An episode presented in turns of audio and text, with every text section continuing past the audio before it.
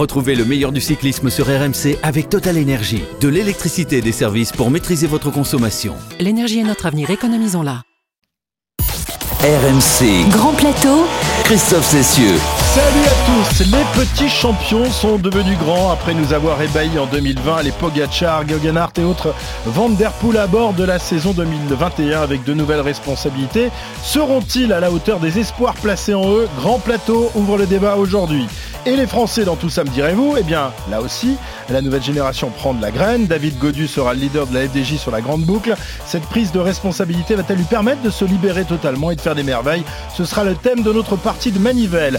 Marc Hirschi, lui aussi, nous a régalé en 2020. Pourtant, des soupçons planent aujourd'hui sur ses exploits. Pierre-Yves Leroux nous en dira plus tout à l'heure. Enfin, comme chaque semaine, nous prendrons la machine à explorer le temps de Pierre Amiche avec une rétro-poussette consacrée au plus jeune vainqueur des trois grands tours. L'équipe de Grand Plateau est affûtée comme jamais. Cyril Guimard, le druide, peut-être futur président, est évidemment notre leader Maximo. Salut Cyril. Oui, bonjour, bonjour à tous. Autre breton en verve, Pierre-Yves Leroux. Salut Pilou. Salut Christophe, place aux jeunes, place aux jeunes Cyril. Et puis le dernier homme de l'Atlantique, c'est Pierre Ami. Salut Pierrot. Salut Christophe, salut à tous. Quand on vous dit que le vélo c'est de la voile, là, ça sent, Ah ouais, ah, là, ça ça, sent j'ai les déjà embruns. entendu cette expression, je sais pas où, mais ça me rappelle quelque chose. Messieurs, nous voilà donc installés derrière la voiture rouge du patron de l'épreuve. La deuxième étape de Grand Plateau s'élance tout de suite. Et pour se remettre les idées en place, rien de tel qu'un petit retour en arrière. 2020, l'année des Jets.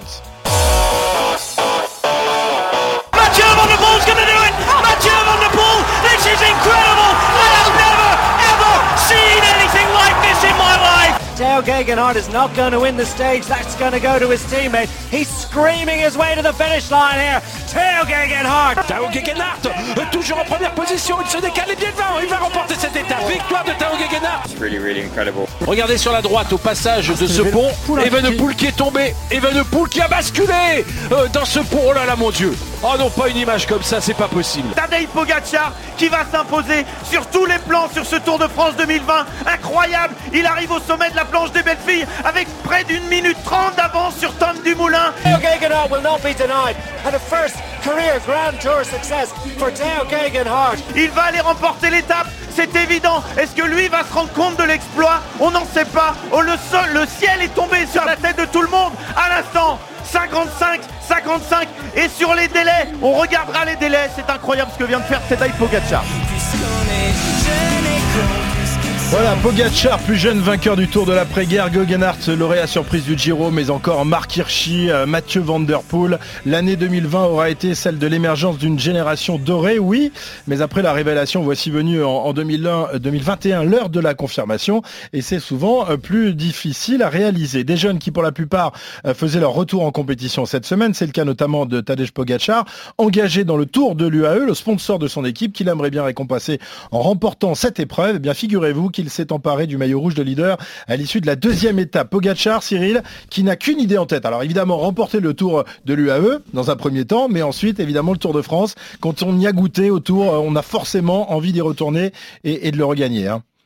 Bah, ça me paraît évident, euh, vous savez, ce maillot jaune, il attire quand même. Non seulement il attire, mais il fait en sorte que vous devenez, lorsque vous le ramenez en plus sur les Champs-Élysées, vous devenez une star. Et Pogachar est une star, il sait pertinemment que il y a des coureurs qui l'ont gagné deux fois, trois fois, quatre fois, il y en a même qui l'ont gagné cinq fois. Donc à l'âge qu'il a aujourd'hui, euh, tous les espoirs lui sont permis, mais il faut jamais perdre de temps. Mais Pogachar euh, fait partie des coureurs capables, une nouvelle fois, de s'imposer sur le Tour de France. Alors à la différence de, l'an dernier, il sera en juin prochain au départ de Brest très attendu. On a vu qu'il n'avait pas besoin d'équipiers hein, pour gagner le Tour de France, puisque ses équipiers euh, en montagne, ben, ils étaient aux abonnés absents. Euh, mais c'est quand même mieux, c'est quand même mieux évidemment d'en avoir quelques-uns. D'ailleurs, Pierre-Yves, la, formation EAE a été renforcée hein, assez singulièrement de- depuis euh, quelques temps, l'intersaison, notamment avec euh, l'arrivée de Marc Hirschi, dont on reparlera dans un instant, ou encore du polonais Machka et, de l'italien Trentin. Ça, suffit pour rivaliser en, juin euh, avec les Ineos et Jumbo et autres ambitieux, à votre avis? Moi je, pense surtout que les Jumbo ils vont avoir une envie de revanche incroyable vu comment ça s'est passé euh, cette année, mais les Ineos aussi euh, parce qu'on parlait justement de, cette envie de revenir sur le tour quand on y a goûté. Faut pas oublier que Bernal Bernal l'a gagné, le Tour de France, et puis qu'il a déçu quand même euh, sur la saison dernière et que lui aussi aura euh, une envie de revanche, même s'il ne sera pas sur le Tour de France, mais les Ineos auront une envie de, revanche. Donc ça nous offre encore quelque chose de, très ouvert, et c'est vrai qu'il faut quand même mieux avoir une équipe solide, avoir des équipiers, avoir la possibilité d'être sur différents plans, de pouvoir contrer les attaques des autres. Donc un Pogachar tout seul, ça serait euh, compliqué, mais il sera pas tout seul. Et puis en plus, il y, a, deux choses, il y a deux facteurs. Il y a la qualité de ses équipiers, mais la confiance qu'on a en eux. Et ça, ça a l'air assez énorme du côté de Pogacar parce qu'il a dit ça sans trembler. Il a dit UAE est déjà plus fort que la Jumbo Visma ou que bah. Ineos. Donc faut être dans une confiance totale ou être un petit peu idiot parce que j'ai regardé quand même le collectif. Hein. C'est pas mal, mais c'est un petit peu vieillissant. Rui Costa, De La Cruz, Christophe, Formolo, Haru, Ulissi, c'est plus des perdants de l'année. Haru est parti. Hein. Euh, oui, il a quitté. mais Ulissi, Formolo, Christophe De La Cruz et Rui Costa, ils sont encore là. Et on va difficilement dire que ces coureurs-là seraient titulaires indiscutables dans la formation Jumbo-Visma ou même Ineos pour un grand tour. Donc euh, je pense que Pogacar a vraiment confiance, qui fait aussi un petit peu de la com. Mais bon, vu qu'il a déjà gagné tout seul, il peut le refaire. Hein. Ce serait pas le premier à y arriver. Et puis l'année dernière, la Jumbo-Visma, avec euh, un collectif écrasant, et eh ben c'est surtout eux qui se sont écrasés euh, la tête dans, la planche des belles filles. On, a vu, hein, Cyril, qu'on pouvait gagner sans équipier, mais enfin, comme je disais tout à l'heure, c'est quand même mieux d'en avoir un ou deux euh, qui sont là. Euh, si toutes les flèches jaunes de la Jumbo ou les flèches noires d'Ineos se décident à, le harceler durant le Tour de France. Oui, mais Pogachar, avec l'équipe qu'il a, sera difficile de le piéger. En plus, il court bien. Et puis, il a raison d'avoir confiance, puisque en fait, son meilleur équipier, c'est Roglic, et c'est l'équipe Jumbo. Leur façon de courir. c'est vrai, c'est vrai, c'est vrai, t'as raison. Leur façon de courir, euh, s'ils n'en changent pas, euh, ben, Pogachar, il aura qu'à filocher. Euh, hmm. Et puis, quand il faudra mettre, le, quand il faudra mettre le con. je pense que ça marchera pas deux fois, parce que l'année dernière, il le regardait un peu de haut, il le disait, oui, il est gentil, le petit genou, mais il pensait pas qu'il allait les battre. Là, je pense que la tactique sera différente vis-à-vis de lui euh, l'été prochain, non? Bah, Ça dépend du collectif de Jumbo ou d'Ineos. C'est-à-dire que si une équipe est plus forte que les autres et qui fait le train comme on a vu depuis maintenant 5, 6, 7 ans. Déjà chez Ineos, on a décidé de changer de tactique a priori. Hein, on verra bah, je demande, Justement, je demande à voir. je demande à voir. Non, pas du tout. Ben, on en reparlera. Bah, le problème d'Ineos, c'est qu'ils vont arriver quand même euh, sans véritable leader parce que euh, c'est bien, mais c'est d'accord sur le Giro. Euh, le Giro, ça a marché hmm. pour, un, pour un tas de raisons mais euh, pour l'instant, euh, pour moi, euh, Guggenhardt, il n'a pas, il a pas l'étoffe et le, et, le volume pour gagner le tour, ou tout du moins partir pour gagner le tour en disant, eh bien, on va pouvoir y aller. Donc, on parlait tout à l'heure de 100% du travail des équipiers par rapport à la confiance à, leur leader. je suis pas sûr que ce soit le cas pour pour Théo Guggenhardt. Guggenhardt qui a dit qu'il ne ferait pas, qu'il ne défendrait pas son titre sur le Giro, mais qui qu'il irait sur le Tour de France. Euh, évidemment, euh, Bryce Ford ne s'est pas encore engagé à savoir qui serait leader de, sa formation, mais on le sait, il y a du beau monde. Euh, il y aura Richie Porte, il y aura Carapace, il y aura également Guerin Thomas qui sera de, retour sur le Tour de France. il y a beaucoup de leaders potentiels dans, cette équipe. Est-ce qu'il est obligé d'en désigner un, deux, ou alors de laisser libre cours comme il l'a fait les années précédentes bah finalement à, la bataille et à la bagarre entre, entre les uns et les autres Je ne sais pas ce que Pierre-Yves et, et, ce que Cyril vont répondre, mais en tout cas, à mes yeux, Ineos, dès qu'ils ont décidé de désigner un patron sur une course, c'est toujours mal passé. L'année dernière, Guérin Thomas, c'était le grand, le grand cador sur le Giro. Euh, au bout d'une semaine, son tour était fini. Et il faut, faut quand même se rappeler que là où ils ont été le plus fort, euh, Ineos ou la Sky, c'est quand ils avaient trois papas. C'est quand ils avaient des trios comme, euh, comme euh, Thomas Froome Port, Port Wiggins Froome, Thomas Froome Landa. C'est là où ils sont invincibles, quand le, le danger est quasiment partout. Et bah, c'est aussi un peu la difficulté. Et c'est là où Nicolas Portal était précieux, hein, savoir gérer les égaux, être capable de dire à quelqu'un comme Richie Porte, écoute, aujourd'hui, au bout d'une semaine, t'es moins bien classé, tu vas te mettre au service de Christopher Froome. Je sais pas s'ils vont en être capables aujourd'hui. Et puis tu parlais de, de certains noms, mais moi j'ai noté aussi quand même qu'ils ils ont Porte, Thomas, Adamiet, Sivakov, enfin Jürgen Hart, moi, je pense qu'il n'a absolument pas les moyens d'être un leader sur aucun des trois grands tours la saison prochaine. Je ne vois pas. Euh, un vainqueur du Giro ne sera même pas leader, même pas euh, outsider dans, cette équipe. Mais si, mais si, place aux jeunes. Ah bon, à la place de qui À la place de qui Pierre-Yves À la place de Porte, de Thomas, de, de Adamiet, de Carapace, de Sivakov À un moment, il faut, il faut faire des choix aussi. Et si euh, cette équipe pense que l'avenir est sur les épaules de, cet homme, euh, il faut, il faut tenter au moins, il faut tenter le coup. Ça a marché pour Egan euh, Bernal, ça peut marcher. Mais il était leader par hasard, Pierre-Yves. On n'a jamais décidé à Ineos d'en faire un patron. Il s'est retrouvé sur le Giro devant parce qu'il a eu, il, a eu beaucoup de chance. Je crois, connaître, je crois connaître la réponse de Cyril c'est aussi euh, ce qui a piégé euh, cette équipe euh, ces dernières années, et notamment l'année dernière, c'est de ne pas avoir fait de choix et d'avoir laissé trop de leaders finalement dans cette équipe. Il aurait fallu se séparer de certains, non Thierry vous savez, quand euh, on met 10, euh, 10 euh, cerfs, 10 corps dans le même troupeau de biches, ça se passe pas obligatoirement très bien. Donc, une équipe, ça doit être un équilibre entre un leader, on va dire un lieutenant, et derrière des hommes pour aller au combat. Mais, il, y avait un, il y avait un leader, c'est juste qu'il n'a pas été à la hauteur, mais Egan Bernal était le numéro 1 de chez cette équipe Ineos. Oui, mais on savait qu'on savait qu'il n'était pas très bien, il a eu quelques gamelles avant. ça n'a pas empêché d'autres équipes de faire la même connerie. Hein. Pinot était pas très bien, il était aussi leader numéro 1 pour le Tour de France. Non mais je veux dire. Bon, on va euh, étouffer l'affaire alors. non mais le patron c'était Bernal, il est passé à côté et puis derrière ils ont tellement de coureurs de talent.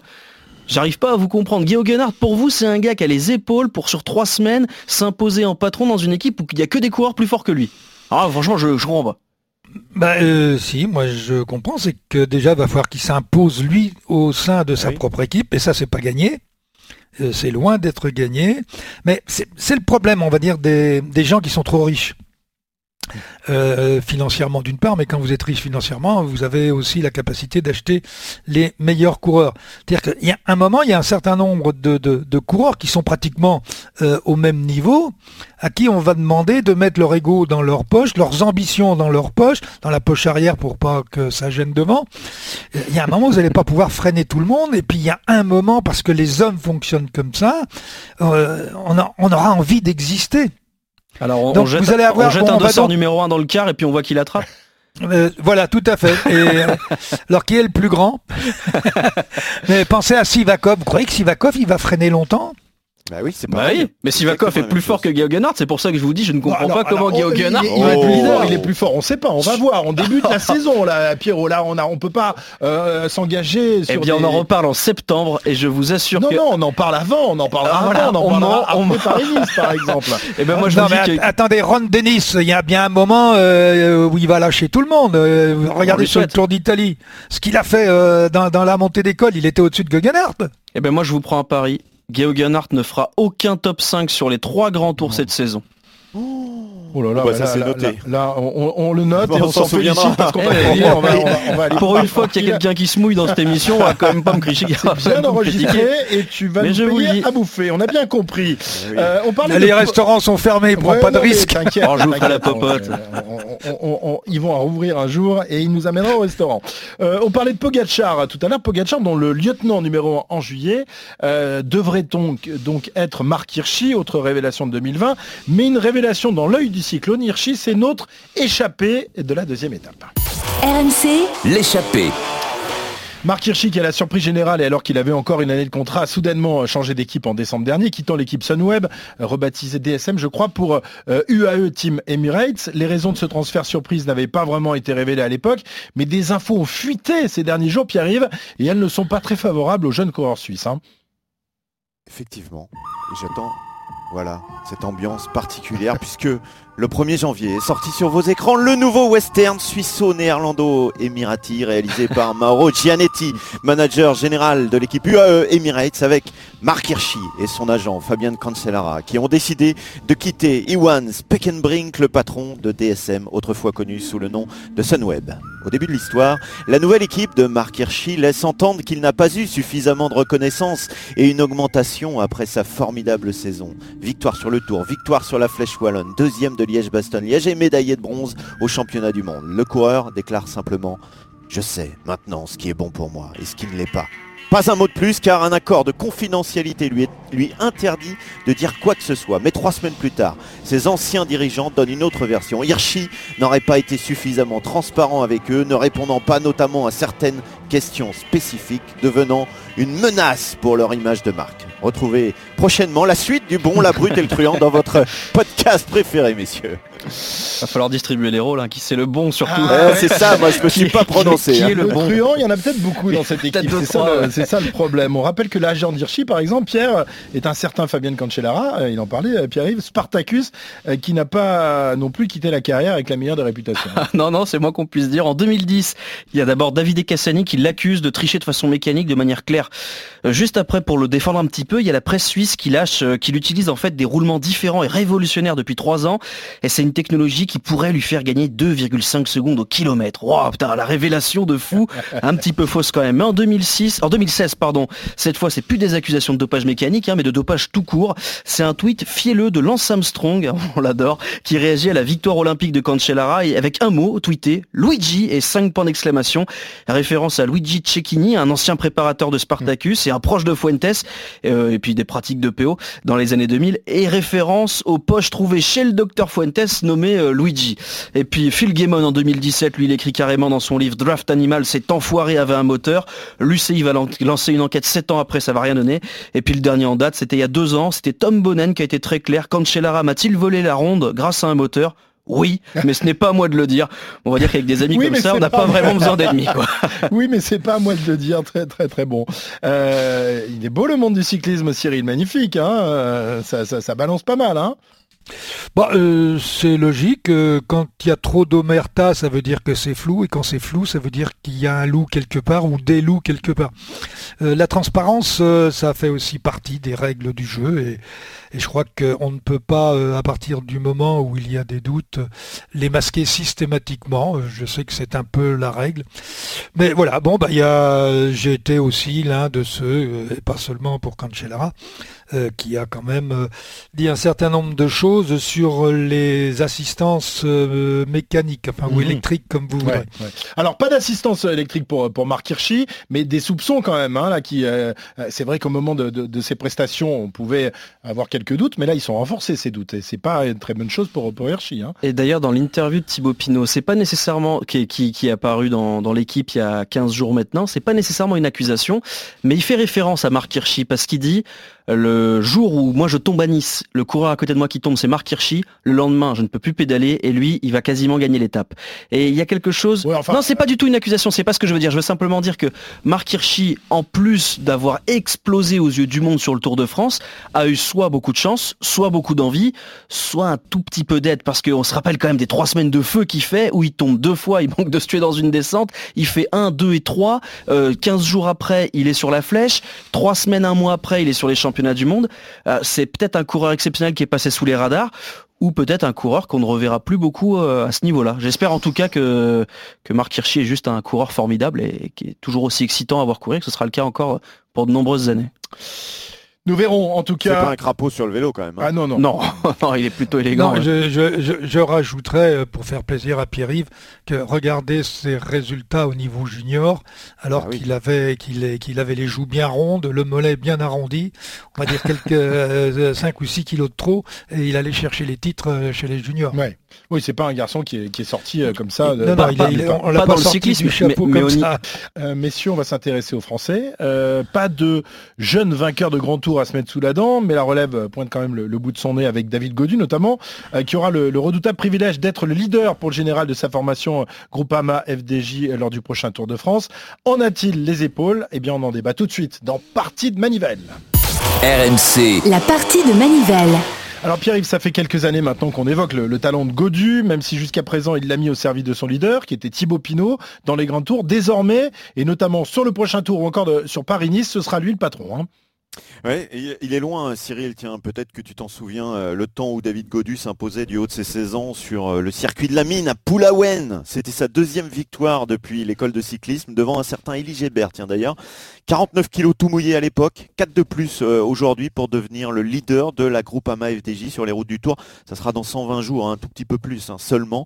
Le Landivisien euh, qui a été euh, effectivement dans l'ombre de Thibaut Pinot sur la grande boucle depuis 3 ans va donc pouvoir monter au front en première ligne comme il y a a trois mois et demi lors d'une Vuelta épatante avec une huitième place au général et deux victoires d'étape.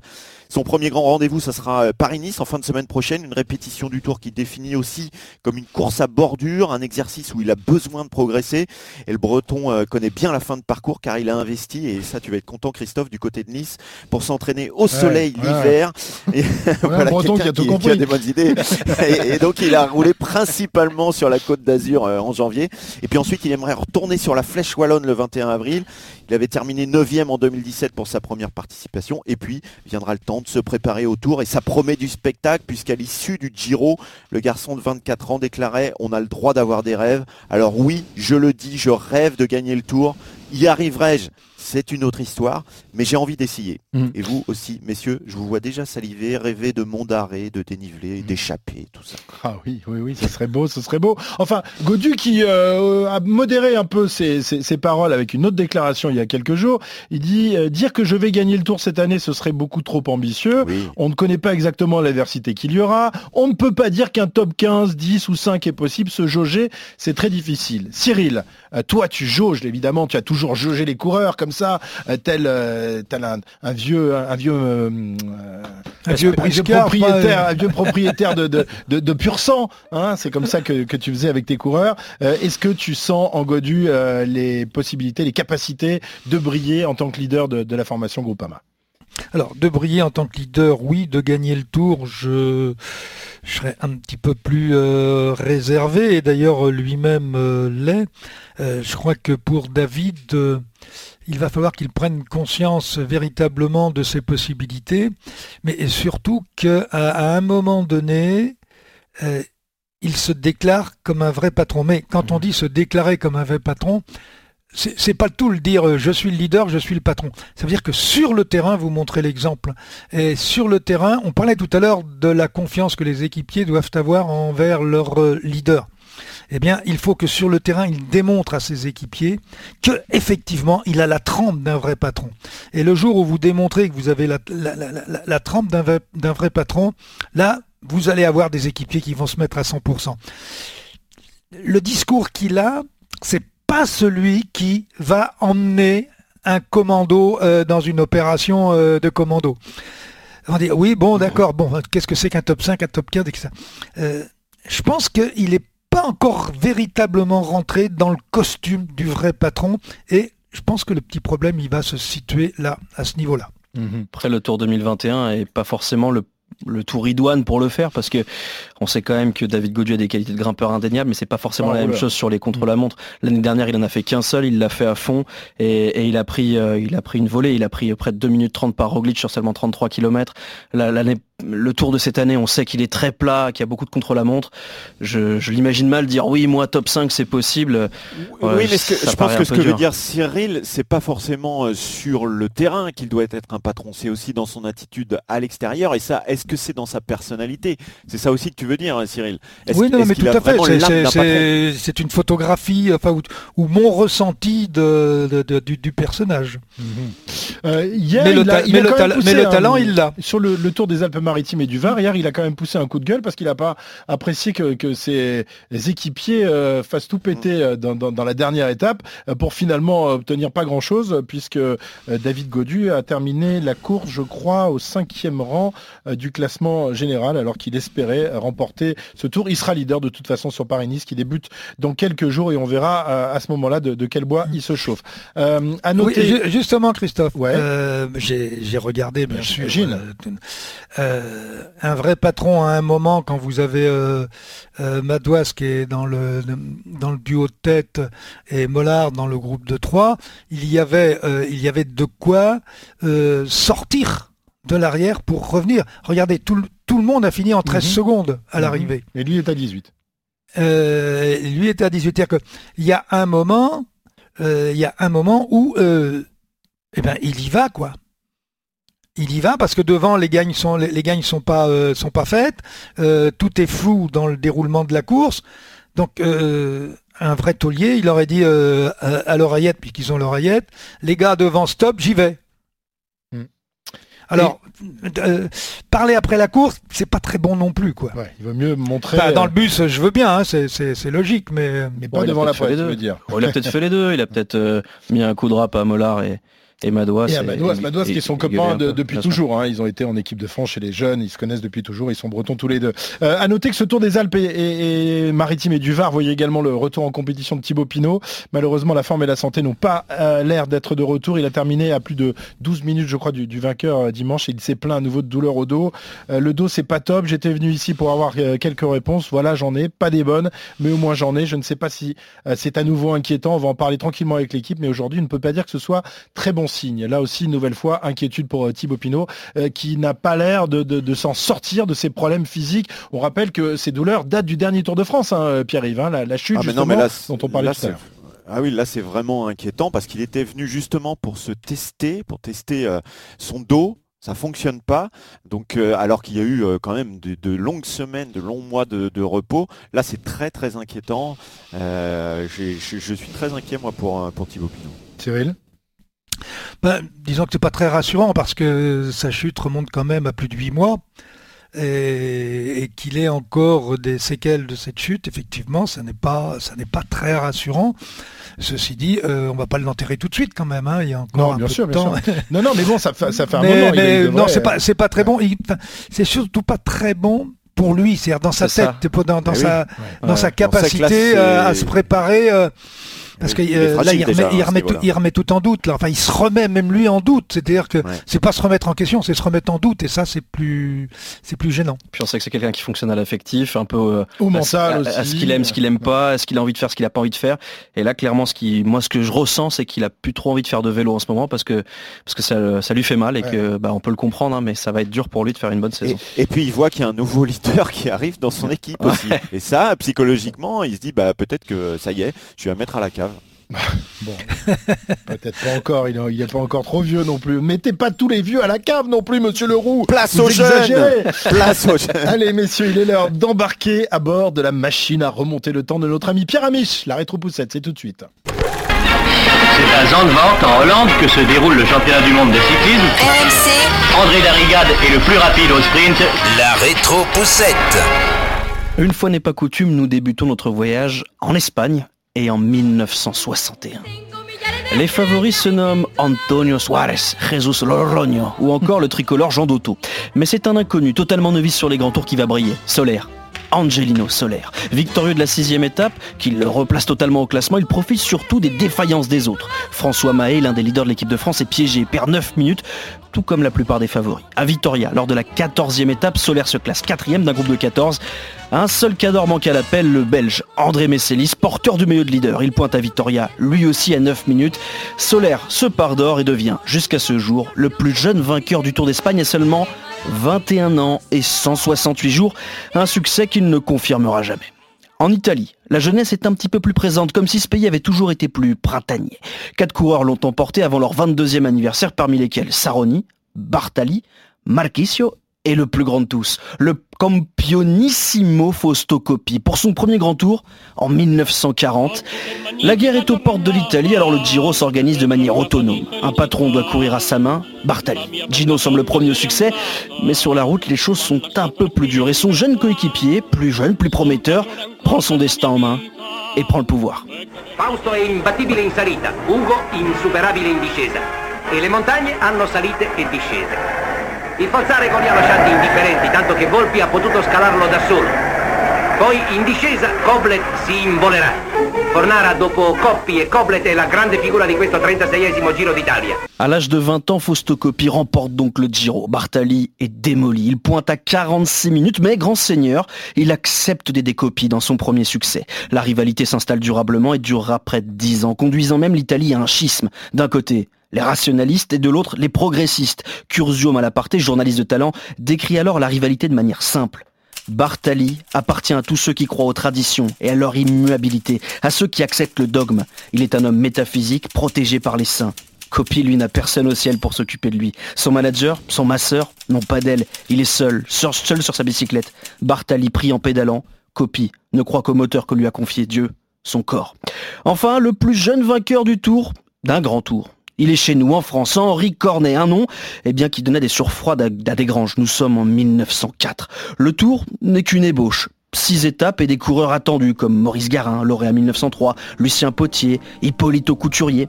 Mais ce tour est une catastrophe. Lors de la première étape, quatre hommes en voiture masqués agressent Garin et Potier. À Marseille, pour le deuxième acte, 200 supporters d'Alfred Ford tentent d'arrêter le peloton pour faciliter son échappée. Dégrange fou. Il ordonne aux officiels de tirer au pistolet pour disperser la foule.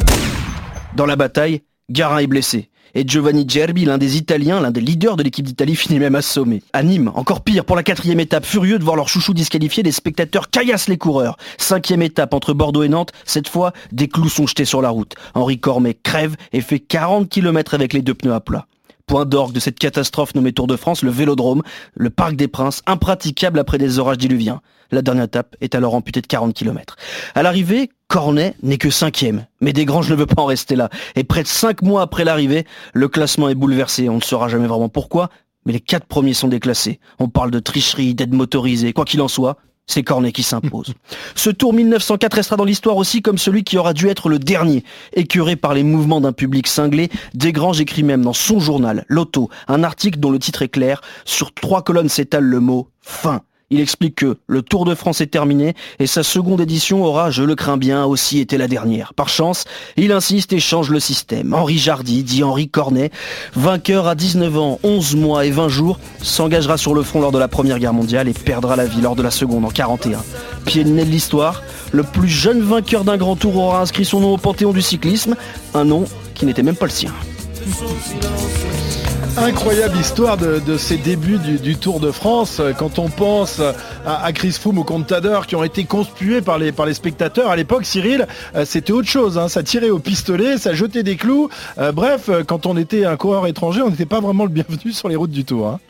Oh, il y avait du, du, nationalisme euh, partout et puis il y a toujours des systèmes euh, mafieux. Rien ne vous dit que euh, les clous, on les mettait pas euh, du bon côté de la route pour que son, son leader puisse passer de l'autre côté et ne pas crever. On ne refait pas, on ne refait pas l'histoire et l'histoire des hommes. Aujourd'hui, bon, c'est peut-être un peu plus facile à maîtriser ce genre de mouvement. C'est même beaucoup plus, beaucoup plus facile. Mais c'était un sport nouveau qui arrivait, qui dérangeait aussi euh, et qui pouvait, euh, qui pouvait par voie de conséquence, euh, eh bien, déclencher des, moyens de des moyens de voyoucratie pour, je sais pas, voler des vélos s'approprier le Tour de France ou faire un deuxième Tour de France, je ne sais pas, tout est possible.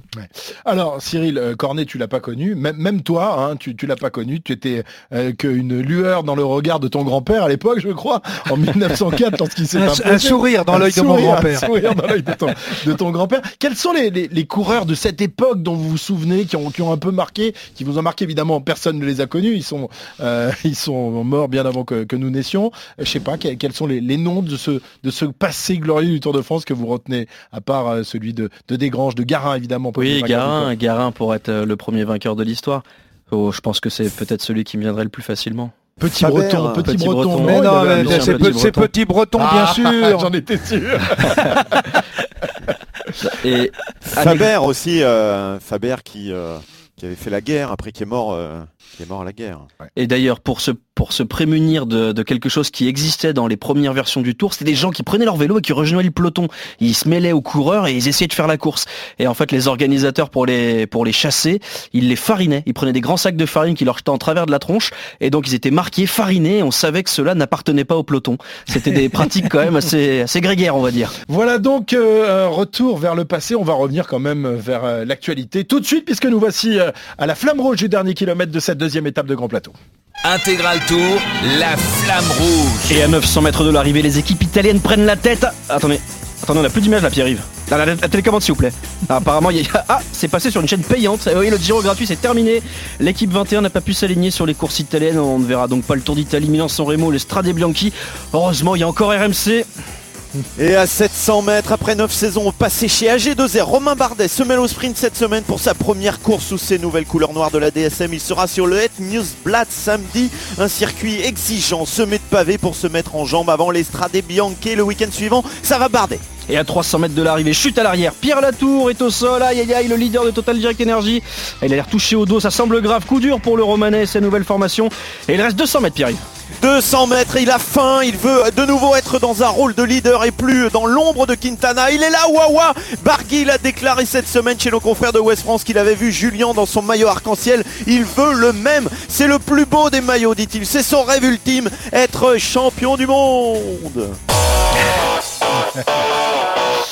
Alors, monsieur le druide, quelle est l'information que vous retenez de, de ce dernier kilomètre de Grand Plateau? Eh bien, celle que je retiens, c'est de Barguil en maillot de champion du monde. Oh, mais c'est pas vrai, Pierre-Yves, tu joues sur la fibre bretonne. Là, je commence à les voir, les ficelles. C'est dommage qu'on connaisse pas le sélectionneur de l'équipe de France parce que. ah, elles sont trop grosses, les ficelles. Ça fait deux fois que je me fais battre, une fois sur le cul, une fois sur les Bretons. Ça va.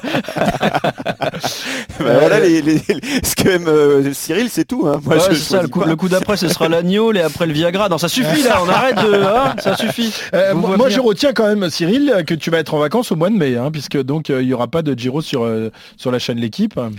Eh bien, on fera des podcasts. Et voilà, exactement. Ben, on, voilà. on, fera des podcasts et on s'intéressera. Il y a le mercato, il peut être embauché par la concurrence. Ah, sait-on jamais. Eh oui, sur la rail. Eh oui, pourquoi pas. Puis, euh, puis, et puis, je serai peut-être président de la fédération. Mais c'est vrai. et à ce moment-là, on n'aura plus notre Cyril à nous, quoi. Alors là, on sera tous. Euh, non, finalement, moi, je vais aller voter pour l'autre là. Merci les garçons. On se retrouve évidemment la semaine prochaine. On va, on va rentrer dans le vif du sujet. On approche de, de Paris-Nice. On approche de ces grandes, de ces grandes épreuves du printemps. Merci. À la semaine prochaine. Ciao, ciao. Retrouvez le meilleur du cyclisme sur RMC avec Total Énergie. De l'électricité et des services pour maîtriser votre consommation. L'énergie est notre avenir, économisons-la.